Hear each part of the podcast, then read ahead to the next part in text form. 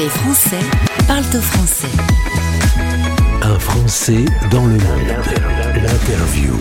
Allez, let's go to Santa Monica, bord de mer, dans la région de Los Angeles. On est aux USA avec Paul qui est avec nous. Alors, euh, pour la petite histoire, on va pas mentir, Paul. Hein, T'es au parking, prêt à monter au travail, et tu nous accordes 7 minutes avant de débuter ta journée. Bonjour Gauthier, oui, c'est ça. Voilà, je suis en direction du travail et euh, je prends un peu de temps pour euh, répondre à tes questions et ça me fait très plaisir. Alors j'ai découvert ton compte euh, Easy Aventure sur Instagram. J'ai trouvé sur les photos de ce compte des sourires, du bonheur, de la nature. J'ai eu envie d'en savoir plus. Je t'ai écrit, tu m'as répondu et nous voilà réunis à la radio. Oui, effectivement. Donc euh, j'ai commencé Easy Adventures il y a peut-être trois ans maintenant. Et voilà, le principe c'était de, de, partager en fait une de mes passions qui est euh, qui est la nature et euh, vivre des expériences dans la nature, notamment des aventures et des micro-aventures. Et euh, comment également je partage ça avec mes enfants dans le but d'encourager euh, des gens de faire la même chose. Et on prendra le temps de discuter tous les deux sur euh, ces micro-aventures, euh, notamment avec les enfants, qui sont euh, une façon de faire une aventure de façon un peu différente, parce qu'il faut quand même respecter un certain nombre de règles de sécurité. Je trouve que tu en parles très bien, mais on reviendra là-dessus un peu plus tard. Si tu veux bien, rembobinons un tout petit peu l'histoire de ta vie, et même on va aller à celle de ta grand-mère. ta grand-mère était française. Elle vit aux États-Unis, elle a une fille qui est donc ta maman, ta maman, elle, vient vivre en France, elle arrive à l'âge de 20 ans et elle va rencontrer ton papa qui est lui euh, français. Tout ça pour que toi, au final, euh, il y a 7 ans, tu pars vivre aux États-Unis. Vous allez arrêter de faire l'aller-retour ou quoi euh, un moment? C'est vrai que là, en ce moment, on fait pas mal d'allers-retours. Et en fait, ça remonte pas à ma grand-mère, ça remonte à mon arrière-grand-mère. C'est pas vrai. Donc, c'est mon arrière-grand-mère qui était française et euh, ma mère qui était, euh, qui était, qui était américaine, qui est née aux États-Unis. Et elle a fait le chemin inverse. D'accord. Et euh, à mon tour, moi, je fais le chemin. je retourne outre-Atlantique avec, avec ma famille en laissant mes parents en France, bien entendu.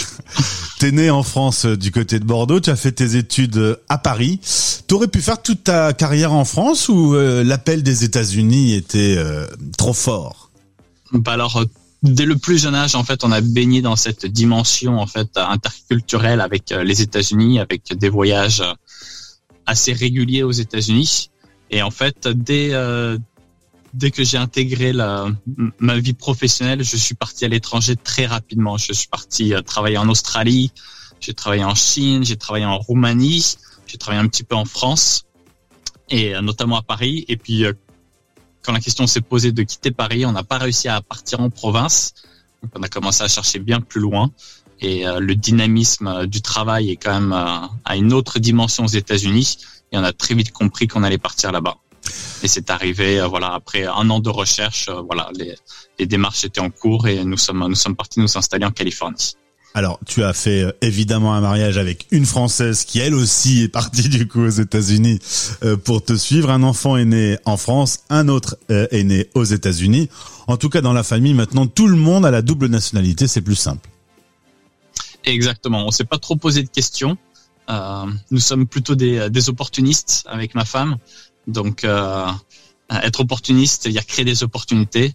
Quand on a vu qu'il était possible de qu'elle puisse obtenir cette euh, double nationalité. Euh, voilà, il y a des gens qui se posent des questions par rapport aux impôts, la double imposition. On ne s'est pas posé de questions.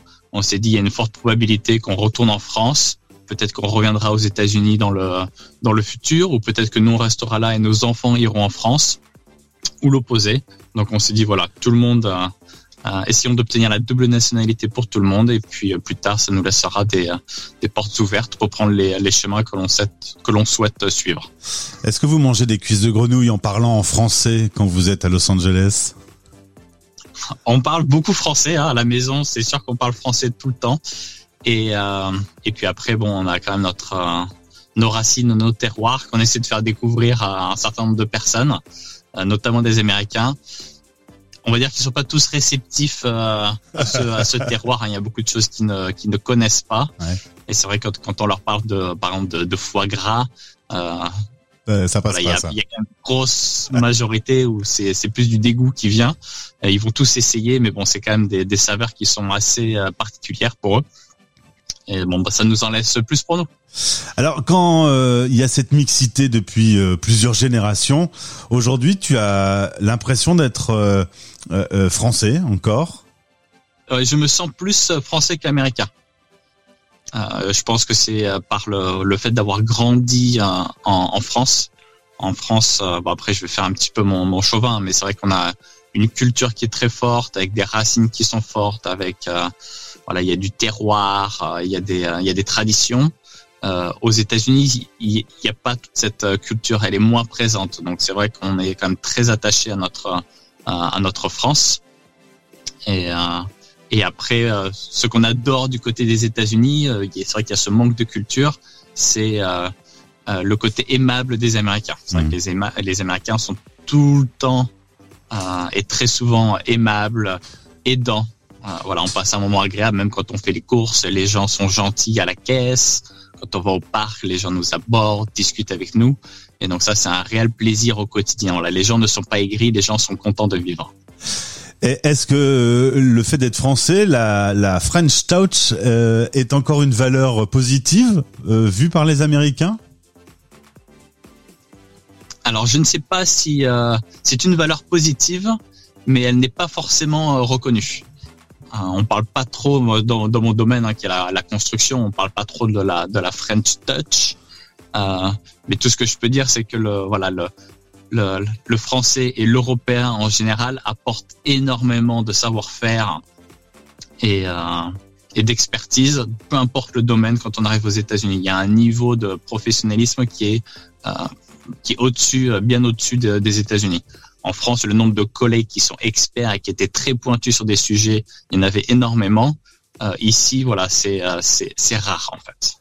On a traversé euh, quelque chose. Toute la planète a traversé une drôle de période avec la crise du coronavirus, qui a tendance à terriblement se calmer en France aujourd'hui. J'ai l'impression que ça va mieux également aux États-Unis. C'est pas le, le, cas partout encore. Cette année et demie, vous l'avez vécu comment? Parce que les deux pays ont géré de façon assez différente la crise. Effectivement. Donc en France, c'était avec des, euh, des confinements qui étaient très stricts. Aux États-Unis, ça l'était beaucoup moins. Les confinements étaient beaucoup moins stricts, mais ont duré beaucoup plus longtemps dans la durée. Je parle pour la Californie hein, surtout. Donc ils ont fait ce choix-là de laisser plus de liberté aux individus et de le contrôler sur le temps. Donc on a eu des confinements qui ont duré euh, des mois en fait. Donc c'était 6, 7, 8 mois. Euh, on appelle ça des confinements, mais on n'était quand même pas non plus confiné 100% du temps à la maison. Il n'y avait pas de restriction d'heures. On pouvait sortir autant qu'on voulait, mais il y avait quand même des règles précises à, suivre. Et donc c'était euh, voilà deux stratégies différentes et on peut voir qu'en fait euh, au final euh, voilà les résultats sont assez similaires. Dernière question, euh, on a eu tendance depuis euh, plusieurs générations à s'américaniser en Europe et, en France notamment, avec euh, une culture américaine, musicale, cinématographique très forte. On a beaucoup rigolé des Américains quand il y a eu Trump et aujourd'hui on a Zemmour. Est-ce que vous allez continuer à nous envoyer toute cette, cette vague d'idées? C'est vrai que je suis un petit peu déconnecté de, de la politique euh, française. C'est vrai que j'entends parler de Zemmour de plus en plus et, euh, nous aussi. des, euh, des red flags comme on appelle autour de ce de ce personnage. je pense que c'est comment le dire. Il, il, se passe quelque chose dans le monde en fait où c'est pas un problème en fait de que ces gens-là existent.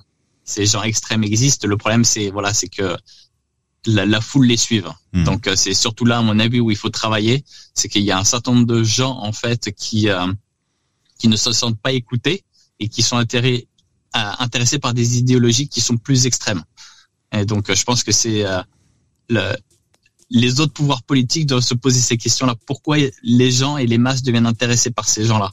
C'est vraiment là où il faut travailler plutôt que de critiquer en fait ces personnes-là. Ces personnes-là vont toujours exister. Il y en a toujours eu, il y en aura toujours la vraie problématique pour moi, c'est euh, comment faire et comment répondre aux attentes des, des masses. C'est ça la question à laquelle les politiques doivent répondre. C'est une belle réponse, Paul. Euh, en tout cas, je pense que quand tu es en plein milieu de la nature, dans des jolis canyons et des paysages magnifiques, le problème, euh, tout ça, bah, c'est laissé de côté. Alors, si tu veux bien, on se retrouve pour parler de Easy Adventures, comme tu m'as dit tout à l'heure, parce que je l'ai dit un peu à la française. Mais on se retrouvera pour en parler. Ça te va? Avec grand plaisir. Et je te souhaite une bonne journée. Tu travailles dans le traitement des eaux. Euh, occupe-toi bien des eaux américaines. Merci. Bonne soirée, Gauthier. Les Français parlent de français.